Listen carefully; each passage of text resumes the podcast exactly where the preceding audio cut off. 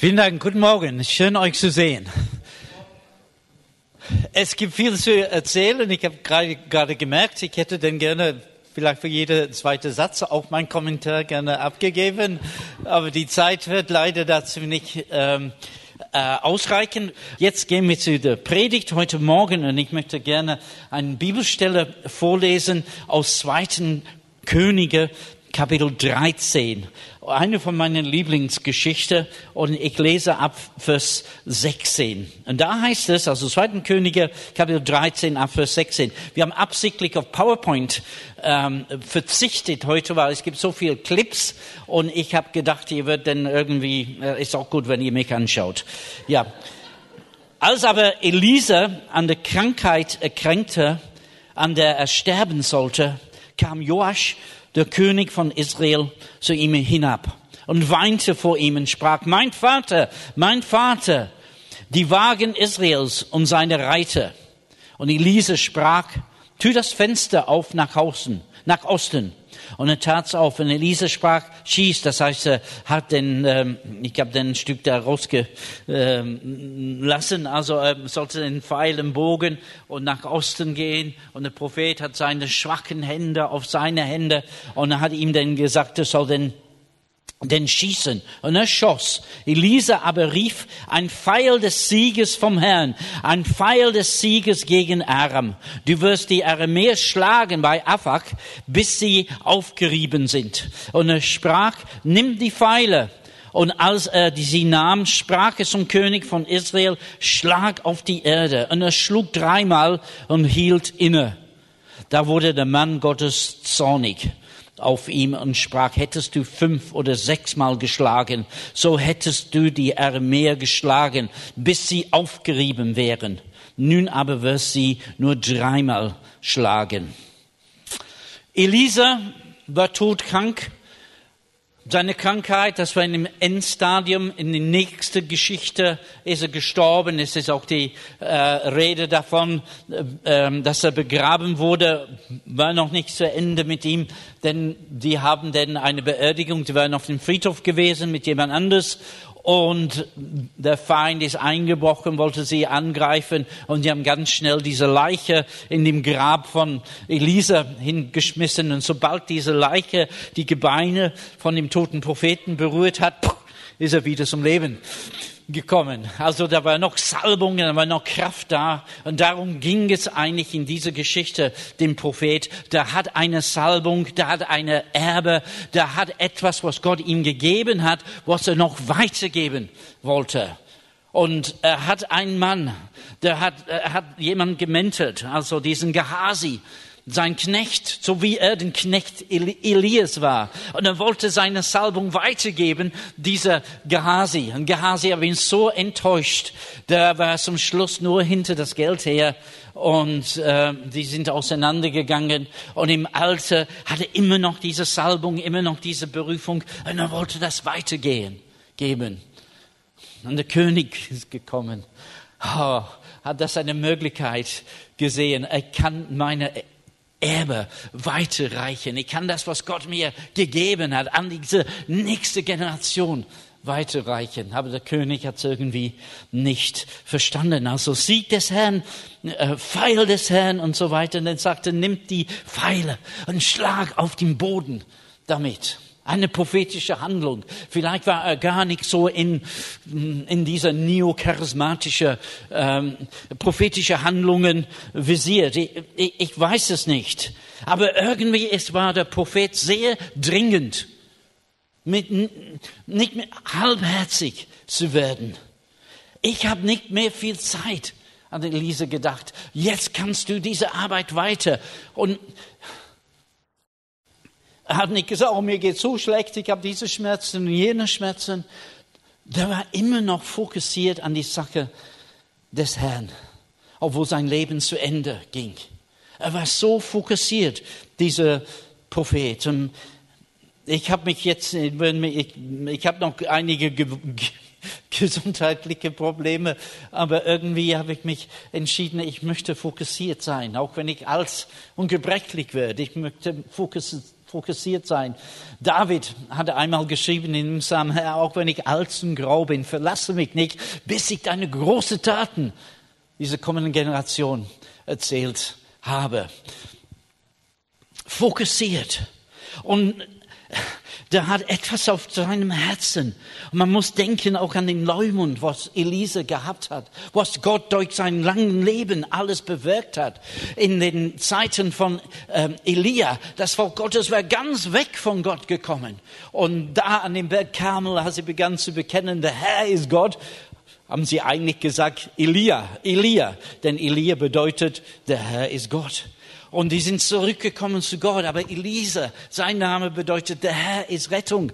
Und äh, der hat das denn äh, praktisch Gott und seine Bedeutung wieder etabliert unter dem Volk. Gott hat ihn gebraucht, um immer wieder Rettung zu schenken. Und dieses will er dann weitergeben. Und der König kapiert das nicht. Er ist irgendwie halbherzig an der Sache gegangen. Und auf dem Herzen Gottes, glaube ich, auch Heute Morgen gibt es diese Dinge, wovon wir gerade gehört haben, die sehr, sehr dringend sind. Und ich, ich habe den Eindruck gehabt, das ist eine Art Notruf von Himmel, was heute ergehen wird hier in diesem Gottesdienst.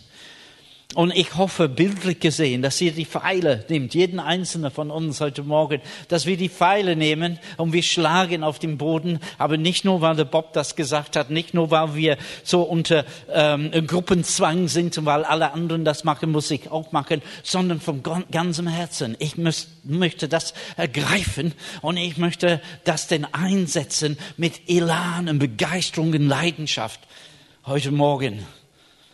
Es geht uns heute, es geht um die Kinder dieser Welt. Und ich möchte sagen, bewegt zu sein ist etwas zu wenig. Wenn wir immer wieder eine Krise oder Katastrophen sehen, dann ist es Kinder, die leiden. Bilder von Aleppo sind gerade aktuell oder von Mosul, die erschrecken uns, sie bewegen uns. Aber neulich in einem Leidefrühstück haben wir gehört von den Speisungen der 5000, wo die Jünger bewegt waren. Sie waren besorgt, dass es nichts zu essen ging. Und das ist zu wenig. Es war Jesus, der ihnen den letzten Endes zu essen gegeben hat, hat zwar seine Jünger aufgetragen, gibt ihr ihnen etwas zu essen. Und ich denke, da ist ein Auftrag, was Gott uns, ist nicht nur für heute, aber das ist allgemeingültig. Gib ihnen das, was sie brauchen. Gib ihnen diese Menschen, diese, diese, was eigentlich Menschenrechte sind. Und wir leben immer noch, wenn alles so drunter und drüber geht und, und so, wir leben immer noch in einer von den reichsten Ländern dieser Welt. Gott sei Dank dafür und vielen Dank, Herr Jesus, auch für diese große Segen. Aber wir müssen irgendwo, wenn wir dann draußen schauen und auch diesen Bericht gehört haben heute Morgen, wir müssen von Empathie zur Aktion uns bewegen. Das erste Mal, als ich in Indien war, ich bin dann spät angekommen, Flugzeug war, war, war spät, das war 1994 am, äh, im Januar. Ähm, ich bin sogar, ich glaube, einen ganzen Tag äh, länger unterwegs und ich komme an, ich bin so müde und jemand hat mich dann äh, abgeholt am Flughafen. Wir sind raus aus dem Flughafen, hat gesagt, bleib da, beweg dich nicht, sprich niemand an und ich hole ein Taxi. Und er ist verschwunden. Und da sind, da sind, also in Indien sind mittlerweile 1,2 Milliarden Menschen wohnen dort. Und du hast den Eindruck, du triffst jeder jeden Tag. Also es sind Menschenmassen überall, besonders in die Großstädten. Und ich, ich, ich fühlte mich sehr eingeschüchtert, müde, neue Eindrücke um mich herum. Und dann plötzlich fühle ich etwas an meinem Bein. Und ich schaue da und ich bin fast ohnmächtig geworden. Mein Herz ist in mir geschmolzen. Es war ein Kind, vielleicht 12, 13, 14 Jahre alt und äh, äh, saß auf etwas wie ein größeres Skateboard, ähm, keine Beine und hat eine Hände denn, äh, mir entgegengestreckt. Und ich war so war, die Situation war mir peinlich. Es hat mich so das, das Herz be, bewegt. Und dann plötzlich ist der, mein Freund da aufgetaucht und hat dann ziemlich barsch dieses Kind angesprochen, dass er möge abhauen. Und er hat zu mir gesagt, das ist ein Profi, also ein professioneller Bettler. Und tatsächlich an den, in den, äh, an den Flughäfen begegnet man sie immer wieder. Die sind organisiert in, in Bände, aber in Banden, aber trotzdem, das, das Herz bewegt sich. Es gibt Kinder auf dieser Welt, die arbeiten müssen. Und ich meine nicht Schreibtischtäter. Sie müssen arbeiten, schwer in den Steinbrüchen und anderswo, weil ihre Eltern Schulden haben bei den Kredithaien oder weil äh, die einfach nicht genug, die Kinder nicht genug haben, um äh, durch das Leben zu kommen. Es gibt Kinder, die Hunger leiden. Also nicht nur, dass sie nicht das Richtige zu essen bekommen, sondern dass sie zu wenig zu essen bekommen. Und jede fünf Sekunden stirbt ein Kind an, an Hunger oder an einer Krankheit, die wir längst besiegt haben und heilbar ist. Es sind die Kinder, die auch missbraucht werden, auch für pornografische Zwecke oder für Prostitution. Es gibt 65 Millionen Menschen, die momentan auf der Flucht sind. Und die Hälfte davon sind Kinder. Es gibt knapp 100 Millionen Kinder, die nicht in die Schule gehen. Und zwei Drittel davon sind Mädchen. Und wenn wir denken an diese Kinder, die Kinder, sie schauen immer in die Zukunft. Irgendwie hat Hoffnung etwas mit, mit Zukunft. Ich bin mir bewusst, dass mein Leben hat mehr Geschichte als, als Zukunft, mehr Vergangenes als Zukünftiges. Aber diese Kinder, sie haben kaum Vergangenheit. Es ist nur zukünftig. Und ich weiß noch, als wir einmal in Kenia waren, in einer Schule, und haben gefragt, was möchtet ihr werden? Und wir sagen, diese Kinder, die haben Lumpen getragen, der Boden war nicht eben, es war nur ein Lehmboden. Äh, das ist auch ein, eine Schule, die wir später geholfen haben, den aus, auszubauen. Ähm, und diese Kinder sind aufgestanden, eins nach dem anderen. Ich möchte Pilot werden. Ich möchte Arzt oder Ärztin werden. Ich möchte Lehrer werden. Die hatten Träume. Die haben etwas vor. Sie wollten etwas aus ihrem Leben machen. In dem Buch von Daniel äh, die habt ihr bestimmt alle, wenn nicht gelesen, auf jeden Fall davon gehört oder einen Film äh, gesehen, Robinson Crusoe. Robinson Crusoe ist schiffbrüchig und er landet irgendwo auf einer Insel und seine erste Sorge ist, dass er Wasser findet, dass er etwas zu trinken bekommt. Und das ist das A und O. Wenn er kein Wasser bekommt, kann er nicht überleben. Aber dann findet er Wasser aber hat denn ein anderes Bedürfnis und das ist, dass er Nährung, er braucht etwas zu essen. Und nachdem er seine Nährung ähm, gefunden hat, dann braucht er irgendwie Wärme. Findet er heraus, wie er Feuer machen kann. Und nachdem er Feuer gemacht hat, dann braucht er irgendwo, wo er wohnen kann. Er braucht er Unterkunft und er braucht irgendwie einen Schutz, vielleicht von wilden Tieren oder von irgendjemand anders. Denn hat er eigentlich alles, was er braucht. Wasser, Nährung, Feuer, Unterkunft, Schutz. Was braucht er mehr? Aber dann stellt er fest, dass er einsam ist. Und dann findet er Freitag, also ein Mann, den er am Freitag gefunden hat, deswegen hat er ihn Freitag genannt, ein Freund. Und trotzdem war ein Sehnsucht in Robinson Crusoe. Und ich denke, das wird nicht ähm, ausdrücklich in dem Buch da erwähnt, aber es war ein Sehnsucht nach Gott. Und das ist irgendwie eine gute äh, Leitfaden für uns und für unsere Arbeit in Hope. Wir versuchen Menschen tägliche Nährung zu geben. Und in der letzten Woche hatten wir Edward und Frieda Bürier zu uns bei Besuch, zu Besuch. Wir haben sie ganz besonders sehr viel unterstützt 2011, 2012. Sie kommen aus Kenia und da gab es in ganz Ostafrika eine furchtbare Hungersnot. Und wir haben Tausende von Menschen gespeist, aber auch Projekte ins Leben gerufen, die das Wasser sammeln und, und an mehrere Stellen unterirdische Wasserspeicher eingerichtet und auch denn ein See angelegt mit einem ein Staudamm. Und äh, das ist jetzt so vier, fünf Jahre her. Und ich habe gefragt, gibt sie noch? Würden sie noch gebrauchen? Und er hat erzählt, was für ein Segen sie sind. Sie haben über zehn Jahre lang immer wieder ähm, ähm, immer wieder die Leute gespeist, Lebensmittel denn ausgetragen. Über, über zehn Jahre, wir waren 2006 waren wir dabei und haben geholfen, mitgeholfen, Lebensmittel zu verkaufen. Und 2007, 2011, 12 waren wir dabei und sie haben das jetzt eingestellt weil die Leute haben Wasser. Sie können dann Gärten anlegen.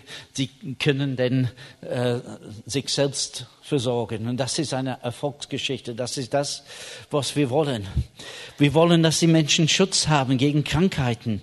Und ähm, das hat wenig mit uns zu tun, aber das erste Mal, als ich in Indien war, dann sah ich so junge Leute, so Teenies, 18, äh, 19, die mit Kinderlähmung äh, gelitten haben. Und die äh, Vereinte Nationen hat dann ein Programm dann auf die Beine, alle Kinder zu impfen. Und das ist so gut wie kommt gar nicht mehr ähm, zuvor. Was uns wichtig ist, ist, dass es Bildung gibt. Und, und da würde ich gleich noch einiges mehr dazu sagen.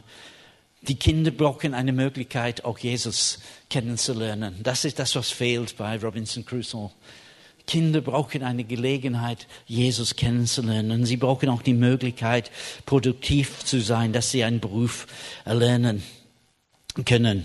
Wir versuchen in alle Bereiche tätig zu sein. Manchmal äh, haben wir einen Schwerpunkt hier, manchmal dort. Im Moment sind wir bei Bildung ähm, dran.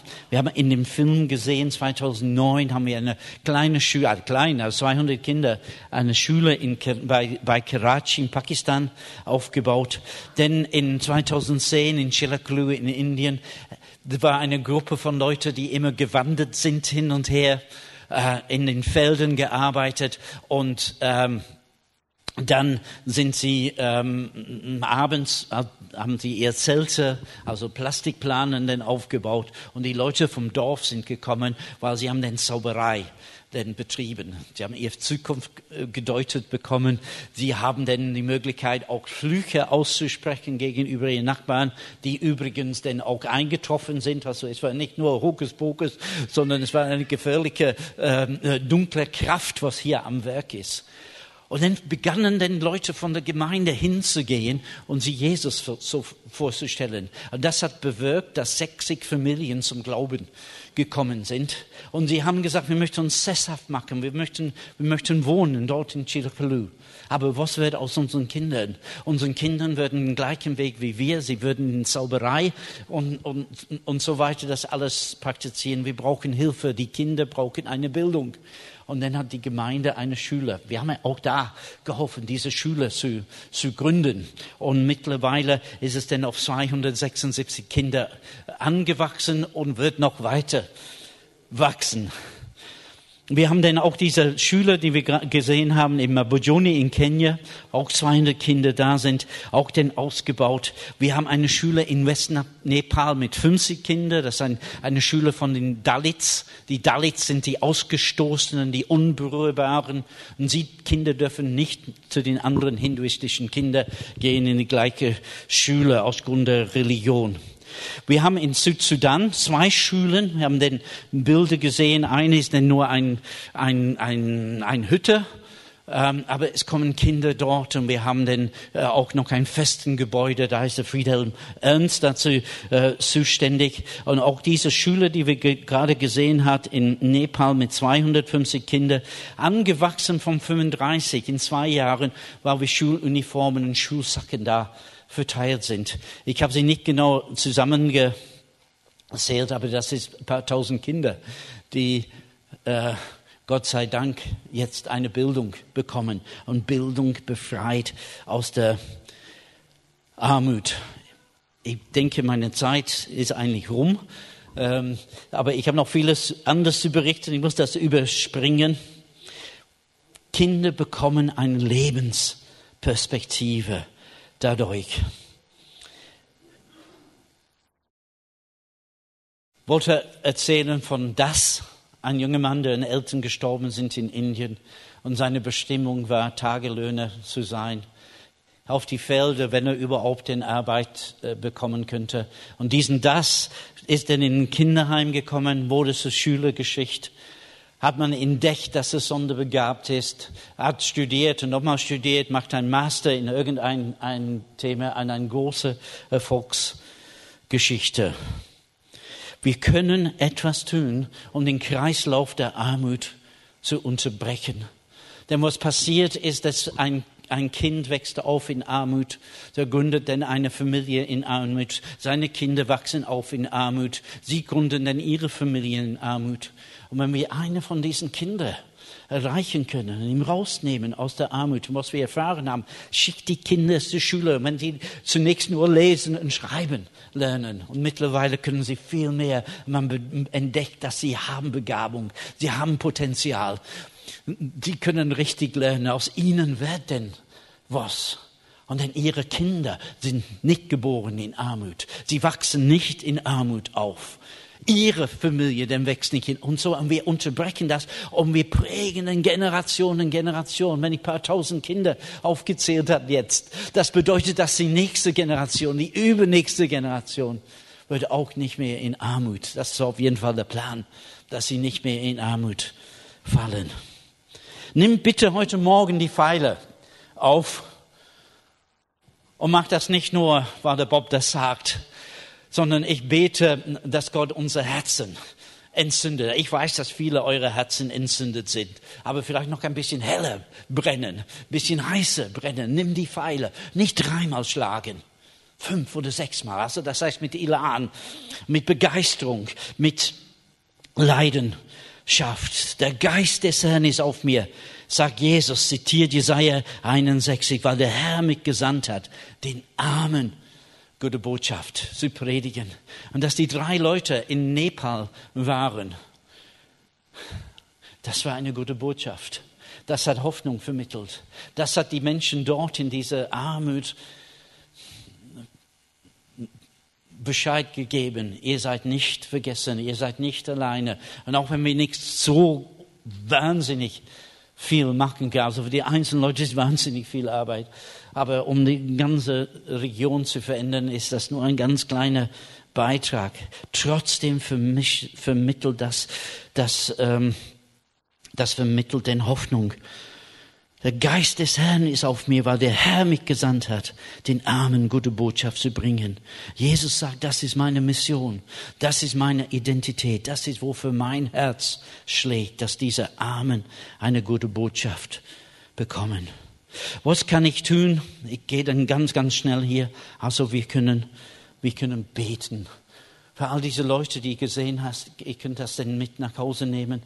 Ihr könnt unser Newsletter mit nach Hause nehmen. Und das sind, obwohl ich es nicht ausdrücklich sage, bitte bete für diese Leute. Ihr könnt für jedes Projekt, jede Situation beten. Für die Leiter, die Leute, die das ausführen. Vielleicht für die geistlichen Leute, Leiter vor Ort. Denn es geht auch, denn es gibt auch wieder Widerstand und es gibt Christenverfolgung in vielen dieser Länder, die, wo wir arbeiten, wo die Christen nicht die Mehrheit bilden. Ihr könnt für sie beten. Ihr könnt auch geistlich, was auch immer euer Präferenz ist, jetzt in geistliche äh, Krieg hineinzugehen oder, oder was auch immer, oder Fürbitte. Aber bete, bitte. Auch Möglichkeit, da, da hinzugehen und dort zu beten, äh, wäre auch gegeben. Ihr könnt auch geben. Und gleich wird dann auch Gelegenheit geben, auch finanziell, finanzielle Mittel zu geben. Bricht euer Brot mit den Hungrigen, sagt Jesaja 68. Und wir brauchen nicht, keine Angst zu haben, ich bin jetzt 64 Jahre alt und wir sind, als ich geheiratet habe, meine Frau hat mir gesagt, also wir sind Christen, wir müssen unsere Zehnte in der Gemeinde äh, geben. Und von diesem Zeitpunkt aus habe ich, habe ich so mitbekommen, Christ zu sein bedeutet, dass wir freigebig sind. Und guck mal meine Figur an, ich habe überhaupt keinen Mangel ähm, gelitten. Steht auch im in, ähm, in, in dritten Buch Mose an das Volk Gottes, dass wenn sie ein Feld bestellen und wenn sie den Feld abräumen, also ernten, sie sollen die Ecken lassen. Und die Ecken sind reserviert für die Armen, dass die das nehmen können. Und Jesus sagte denn, das ist eine von meinen Lieblingsbibelverse, es sagt, gebt, so wird euch gegeben. Ein volles, gedrücktes, gerütteltes und überfließendes Maß. Also ein volles, gedrücktes, gerütteltes und überfließendes Maß wird man in euer Schoß geben. Denn eben mit dem Maß, mit dem ihr messt, so wird man euch zu messen. Seid sicher, dass wir nicht von einem Armutsgeist geleitet sind. Oh, das können wir nicht. Wer soll das bezahlen? Sondern eher von einem Geist des Glaubens geleitet. dass mit Gott alles ist möglich. Und natürlich können wir auch gehen. Es gibt immer noch Möglichkeiten für Leute, die Vollzeit im Ausland gehen, um die Sache Jesu, in der unterschiedlichen Facetten, was es gibt. Es gibt eine Möglichkeit auch für kurz Zeiteinsatz. Das heißt, für, für sechs Monate bis ein Jahr, glaube ich, gilt das als Kurzsatz. Aber es geht auch die Möglichkeit, auch für einige Wochen zu gehen und äh, das anzuschauen und das Wenige, was man in dieser Zeit tun kann, zu tun. Würden ein Opfer einsammeln, äh, so gegen Ende des Gottesdienst, und wir können hier großzügig sein oder auch in der, unter der Woche, äh, wenn man das denn also sehr nüchtern denn überlegen kann. Ich möchte keine emotionale Kurzschluss denn hier vorrufen. Wir haben sogar ein Konto, wo man Geld denn ähm, ähm, drauf einzahlen können. Macht die Sache bekannt unter euren Bekannten. Ähm, Christoph Kögler hier in Gemeinde, wo er herkommt. Ich glaube, im September hat ein junger Mann mich angesprochen und hat gesagt, sein Chef hat gesagt, sie möchten in diesem Jahr, anstatt dass sie Geschenke machen an ihre Kunden und Mitarbeiter, sie wollen lieber was spenden und eine Karte schicken an die Kunden und Mitarbeiter, zu sagen, dass sie gespendet hat. Und er wird sich stark machen, dass wir denn in diese Aktion denn bedacht wird. Und wir haben den, glaube ich, letzte Woche von dieser Firma also 5000 Euro da überwiesen bekommen. Und das wird dann für um Uniformen und, und Schulsacken für ähm, Kinder in drei Dörfer in einer Gegend in Nepal namens Chitwan. Aber wir wollen da, wo die Schule ist, was ihr gesehen habt, auch diese Kinder dran, dran denken ist vielleicht zu spät für diesen Weihnachten, aber vielleicht in eurem Betrieb, da ist eben möglicherweise auch eine Offenheit. Wir haben die Möglichkeit, auch Patenschaften zu übernehmen. Wir sehen dann gleich einen Clip darüber. Wir haben ein Kinderheim in Indien, die äh, Patenschaften braucht. Wir haben äh, Kinder in Pflegefamilie in Nepal, die Patenschaften. Auch Judith Brenner in Uganda, sie braucht für ihre Kinder Patenschaften, auch für die Schüler. Jeweils 30 Euro im Monat. Aber wir verändern das Leben eines jungen Menschen, wenn wir uns hier ein einbezog. Ich habe denn auch ein, ein Zettel hinten, es ist eine Möglichkeit zu spenden ohne Geld. Das könnt ihr dann äh, am unseren Tisch dann herausfinden. Wir haben auch hier so Plakaten. Wir haben dieses Projekt äh, für die Kinderbildung auch bei Better Place, eine Spendenplattform im Internet. Und wir haben einige von diesen Plakaten wo man auch den, das abreißen kann. Vielleicht habt ihr die Möglichkeit, äh, sowas irgendwo auszuhändigen, wo man abreißen kann, eine Internetadresse ähm, mit einer Möglichkeit zum Online-Spenden. Aber bitte, denk an die Pfeile. Nicht nur dreimal, sondern fünf und siebenmal. Ich habe heute Morgen an eine kurze Fundraising-Aktion zu machen. Ich habe mit Micke gesprochen und ihm gefragt, ob er bereit ist, sich hier einzubringen, körperlich einzubringen und ähm, einige Liegestützen zu machen. Und für äh, jeden Liegestütz, den Micha macht, würde ich 10 Euro spenden. Ich möchte fragen, ob jemand auch dabei ist. 10 Euro oder 5 Euro oder 2 Euro oder 20 Euro. Wie viel schätzt ihr, dass er schafft? Ist jemand dabei? Kann ich eure Hand sehen? Ja, ihr seid geizig. Wer möchte in den Himmel kommen? Lass mich eure Hände sehen. Also, Micha, kommst du bitte?